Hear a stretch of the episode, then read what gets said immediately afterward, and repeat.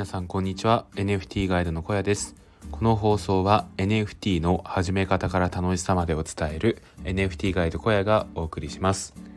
今日はとにかくやってみることが最強のインプット方法であるっていうことについてお話ししたいと思います。はい。えっとですね僕は最近 DeFi を始めました。えー、DeFi っていうのは、まあ、仮想通貨を使った、えー、資産運用ですね。で、かなり、えーと、リスクもあるので、まあ、自分のできる範囲でやることをお勧めしていますし、お勧めされている、えー、運用になります。で、まあリスクがある分ですね、リターンもかなり大きくて、えー、年利30%とか20%とかも結構ザラにあるようなのが、この DeFi になります。で、ただ始めるにあたってですねかなりですねえっ、と複雑で難しいんですよね DeFi っていうもの自体が。でそれをこう理解するためにまいろいろとあの本を読んだりとかブログを見たりとかあと YouTube の動画を見たりとかしました。で、まあ、結果的に思ったのはなるほど分からんっていうとこなんですよね。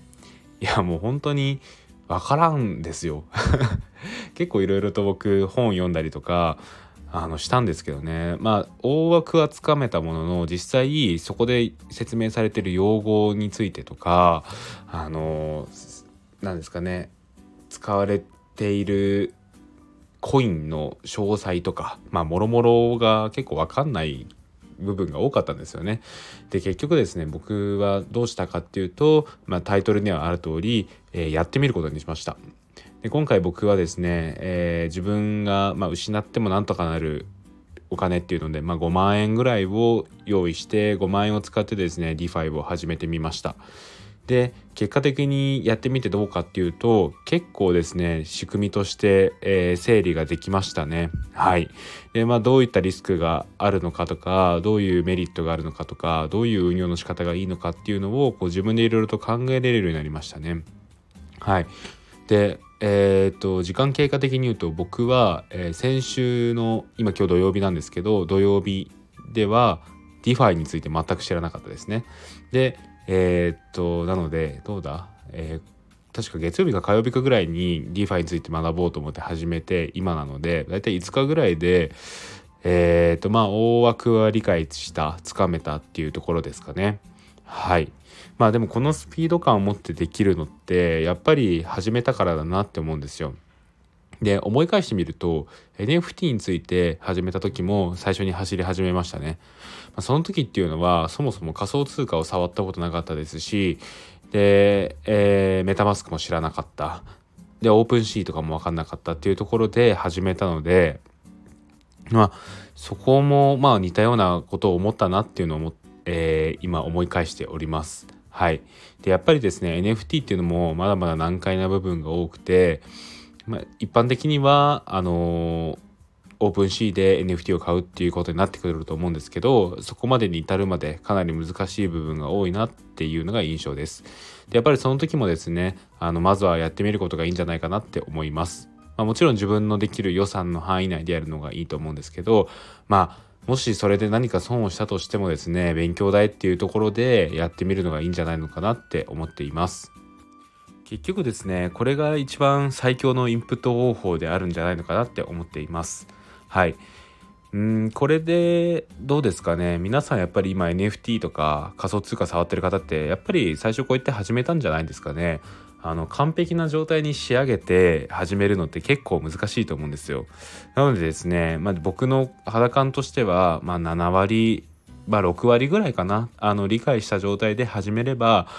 え、いいんじゃないかなって思います。でよっぽどですね今って調べてみると始め方の部分ではあの解説してるサイトとか動画いっぱいあるのでそれを見ながら見よう見まねで、えー、買って仮想通貨を買って DeFi だったらそれを運用ですし NFT だったら NFT を買うってことをやってみていいんじゃないかなって思います。やっぱりそこでいろんな発見があるんでねはい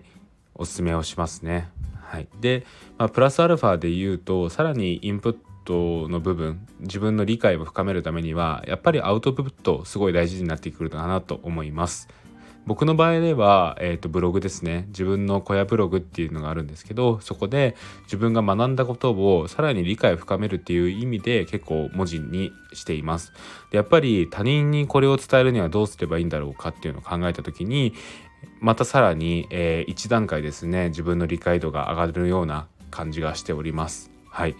なのでですね、えっと、今回僕が学んだ DeFi についても、えー、っと、どうだろうな。まずは、えー、明日ですかね、スタンド FM の放送として、えー、流した上で、えー、自分の中でですね、えー、おさらいをした上で、続いて、あれですね、ブログで文字にしていきたいなと思います。まあ、言うてもですね、もう DeFi の解説っていうのはいっぱいあるので、まあ、僕なりの解釈を踏まえた上で、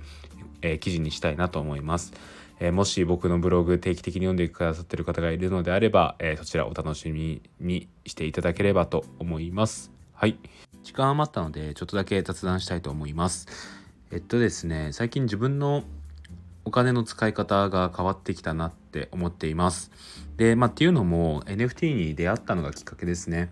で、僕もともと、え、服がすごい好きで、それも結構お高い服を買うことが好きだったんですよね。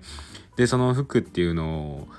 がまあ大体1着シャツだとまあ3万以上みたいなでパンツも3万以上みたいなところでお金を使ってたんですけどあのー、その資金っていうのがもうこう丸々 NFT に回ってったなって 思っています。まあ、NFT っていうか仮想通貨ですね。仮想通貨の方でいろいろと自分のお金使うようになったなって思っています。これがいいのか悪いのか分かんないんですけど、まあ、そんな感じですね。で、なんか仮想通貨ってあんまり自分で使ってる感覚がないっていうかがするのですごい危険だなとも思っていてこの辺すごい注意しないといけないかなって思っています。で最近やっぱり自分の服欲っていうのが少し落ちてきてはいるんですがそれでもですねやっぱり服欲しいんですよね。でなんかでもやっぱり自分としてこういう服を着たいとかおしゃれに見られたいっていう思いってあるんですよ。はい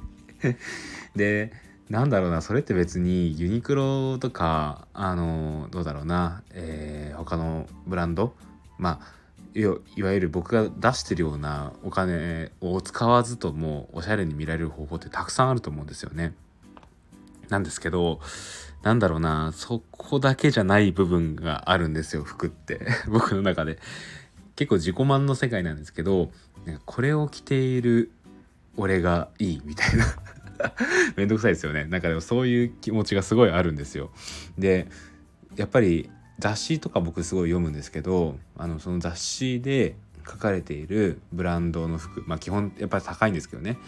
ですごい憧れがあるんですよね。でその憧れの服を着てる自分好きみたいな のがすごいあってでそうなってくるとやっぱりお金の部分でいやあのシャツとかだと3万以上出したくなってきちゃうんですよね。ででもやっぱり NFT についても勉強とかしたいし買っていきたい。お金がないって感じですね。どうしようかなって感じです。なのでどうですかね。僕自身これからどういうお金の使い方しようかなって感じですけど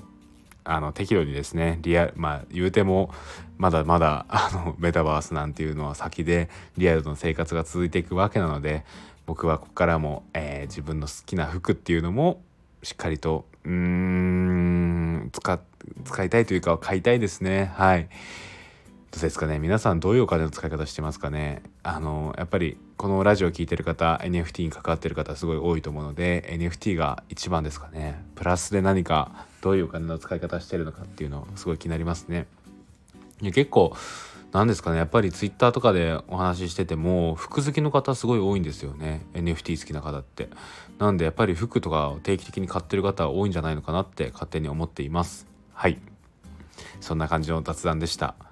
えー、っと僕は、えー、今日土曜日なのでですね明日早速ちょっと夏の服を見に行きたいなと思います。ただ予算は、えー、少なめで見たいですね。でもうパンツは結構もうあるので、え上ですねトップの部分トップスの部分で、えシャツとか T シャツの部分見に行きたいなって思っております。はい。そんな感じですね。はい。こんな感じで、え僕のラジオでは毎日ほぼ毎日ですねえー、NFT の始め方から楽しさまであとは仮想通貨の部分についてお話ししています、えブログもやっています。え Google で小籔ブログと検索して1位に出てくるのが僕のブログです。はい。えー、っと、あとはですね、このラジオの議事録をノートに載せております。えー、こちら概要欄に載せているのでチェックしてみてください。えー、ライターのレオさんが書いてくださっております。はい。こんな感じですかね。えー、っと、それでは今日の放送はここで終わりたいと思います。それではまた明日。バイバイ。